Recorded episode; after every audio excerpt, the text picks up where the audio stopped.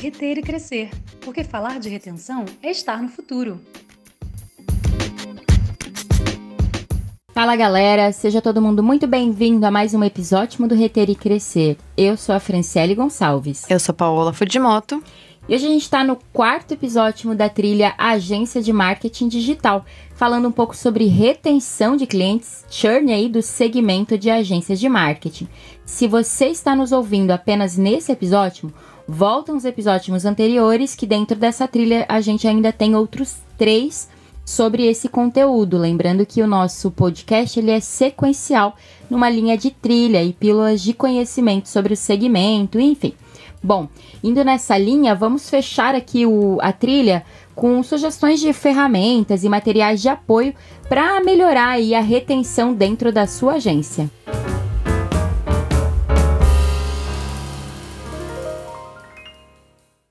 Para a gente começar aqui, só para lembrar, a gente trouxe esse conteúdo baseado no, na pesquisa de panorama de, agências de sucesso, que foi feita ali pela, pelo RD Station, pela M Labs e pela Rock Content.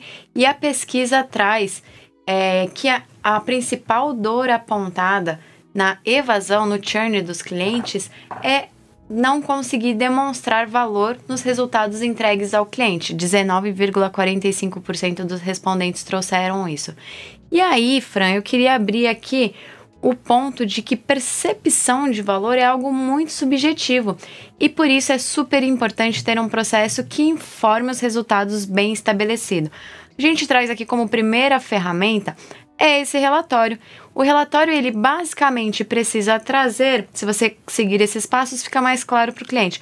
O objetivo da contratação ali, o cronograma do projeto, ações realizadas por determinado período e resultados ob obtidos. Essa é uma ferramenta simples, pode ser um, um relatório de uma única página que a gente faz o recap da, do porquê da contratação, para onde a gente está indo e o que a gente conseguiu até agora.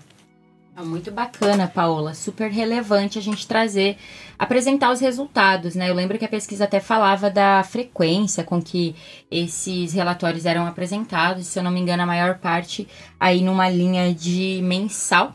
Mas existem vários formatos, vai variar muito do acordo que você tem com o seu cliente e também de como a estrutura da agência suporta. Não adianta você prometer que vai enviar relatório diário e não conseguir dar conta disso, né? Então é super relevante ficar atento aí no que, que a gente está se comprometendo. Lembrando, né? Alinhamento de expectativas sempre.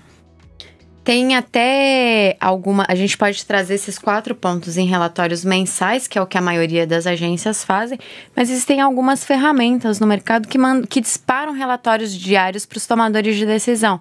Você cadastra o e-mail do teu cliente ali no, no relatório da pessoa que toma a decisão, da pessoa que te contratou, ali um diretor de marketing, um diretor de vendas, o próprio diretor da empresa, e ele recebe esses relatórios diários.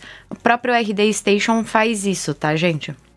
Tá, é legal trazer também para a galera que está nos acompanhando, Paola, é, outras dicas que valem a gente contribuir aqui. Não necessariamente é um processo, mas um conjunto de processos que podem ajudar aí na retenção dentro da agência. É, lembrar sempre, né, gente, de ter um contrato, estabelecer esse contrato e cumprir esse contrato. Sei que a gente brasileiro aí não é muito fã de contrato, mas é um, um processo de educação de mercado e a gente precisa de alguma maneira começar a instituir isso dentro do nosso mercado. É, então, se o contrato ele é de resultado ou de entrega.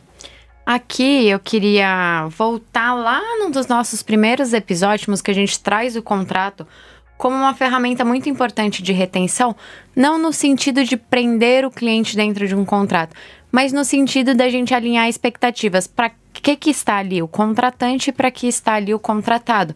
Então, por exemplo, é obrigação do contratante acompanhar, fazer um, uma reunião trimestral de revisão de resultado, para a gente ir ajustando a rota, uma revisão mensal, enfim. É, a, o contratante também tem obrigações. Então, ter o contrato não é inibidor de fechamento de vendas, muito pelo contrário, ele traz esse olhar mais ma ma maduro corporativamente de que você é uma empresa que respeita quem está contratando e você quer respeito de quem está te contratando. Outras dicas também, pessoal, entendendo um pouco aí do formato de contrato, como eu falei, né? Agência de resultado, agência, agência de entrega, com o que, que a gente vai estar tá se comprometendo, qual é o escopo que vai estar tá envolvido dentro desse serviço que está sendo contratado pelo cliente. Ter ciência do ticket médio do cliente é um ponto interessante, até para a gente saber quanto que a gente contribui para esse crescimento, se esse é um dos pontos aí que está sendo alinhado com a agência ou não. Ter um SLA desenhado, né? A Paola falou bastante sobre SLA, que é esse acordo entre marketing e vendas, vendas e atendimento e assim por diante. Então, ter isso mapeado é um documento simples que dá para ter, é, ter, ser construído a várias mãos e ter a, a visibilidade de todos aí na empresa que estão envolvidos na área de atendimento. Além disso, ter reuniões periódicas, né, até para revisão e, enfim, comprovação de ROI junto com esse cliente. É sempre importante ter, de certa forma, um compromisso ali previamente agendado e que ele seja cumprido. E também saber com certeza se você está olhando para os mesmos números que o seu cliente, né, gente? A gente sabe que o cliente tem estruturas dentro da empresa dele tem cliente que tem perfil mais próximo e todos os dias vai estar acompanhando o relatório. Tem cliente que tem perfil mais distante, não vai estar tá conseguindo cobrar a agência o tempo todo do, do seu resultado. Então, assim, é, entenda com quem que a gente está falando, né? Quem é a nossa persona do outro lado lá no cliente e entenda se vocês estão olhando para os mesmos números. Se ele está olhando métrica de vaidade e você está olhando geração de lead de qualidade, geração de lead qualificado, que a gente chama. E então aí a gente pode ter uma discrepância, né? O cliente está esperando like na, no Instagram e você está trabalhando para conversão. O like vem mais rápido e a, a, conversão demora um pouco mais. O que, que faz mais sentido para o business do cliente, né? Então é super importante ter isso alinhado também. Voltando naquele ponto que a gente trouxe lá no segundo episódio dessa trilha de conteúdo, é que a gente precisa ter essas ferramentas também dentro de casa. Porque existem muitos acordos que são feitos entre vendedor da agência e com alguém da operação do cliente, alguém do comercial do cliente, alguém da diretoria de marketing do cliente.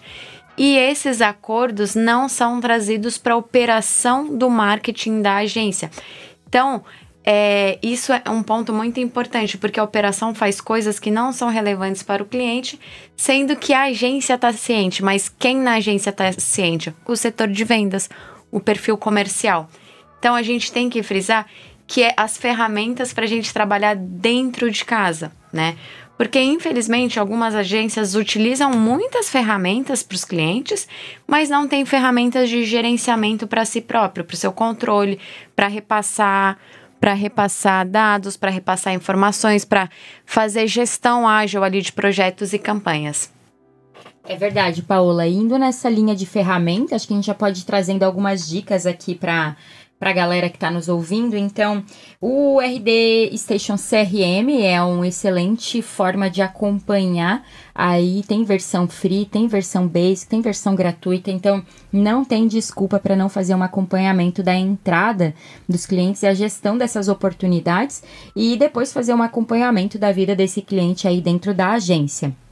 A gente tem também uh, a ferramenta que até eu tive conhecimento montando aqui o roteiro desse episódio, que é a Studio, que é uma ferramenta da própria Rock Content para a gestão de agências. Olha que legal, super focada aí. Essa é muito numa linha de entrega, né? O que, que a equipe tem a entregar e aí como que se gerencia todas essas tarefas, esse gerenciamento de to-dos que a gente chama, né, de tasks que a, a equipe tem que fazer. Então facilita muito para a tua equipe uh, ter investir numa ferramenta como essa. Eu vou voltar um pouquinho aí em alguns dos episódios dessa trilha a gente falou sobre o quão a equipe, investimento em ferramentas, né, para melhorar os processos no dia a dia, contribui para que a, a, equipe se sinta mais segura e se mantenha mais tempo naquela agência, reduzindo o turnover. Então fica aí uma dica se você não sabe por onde começar aí dentro da sua agência.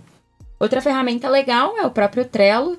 E eu não sou da, assim, das mais ativas dentro do Trello. A Paola que, quando a gente começou a reter e crescer, a Paola que, meu Deus, tomava conta do Trello como um todo. Ela tem super habilidade, mas eu sei que é super funcional e até pelo reter e crescer como experiência, enquanto foi importante para o nosso começo e organização de atividades.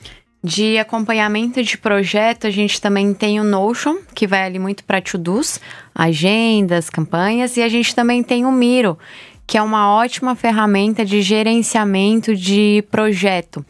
Então, e pode ser construído a várias mãos. Então, tem, você pode colocar lá suas percepções, o que você precisa.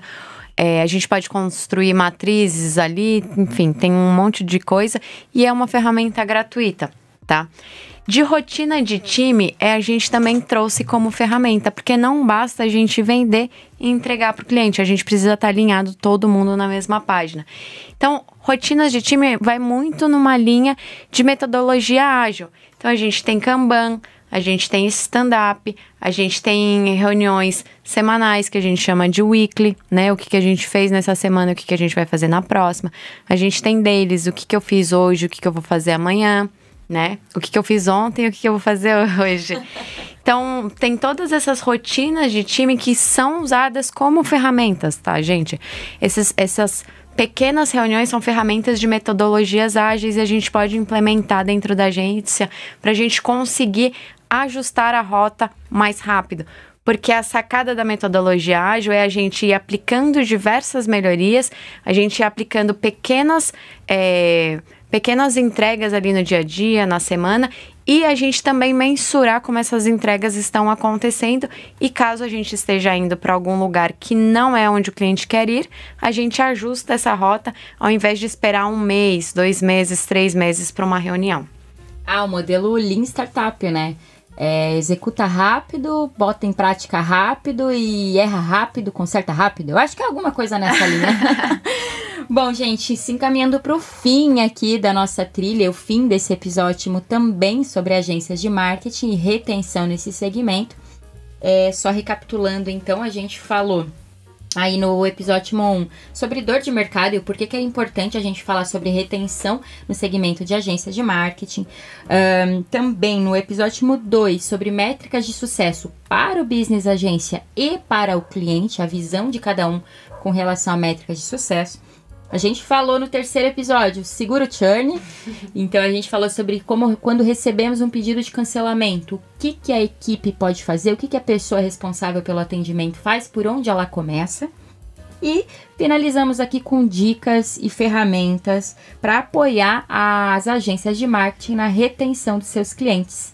É isso, fechamos essa trilha. Nos vemos na próxima trilha daqui a algum tempinho. Um beijo e tchau. Beijo!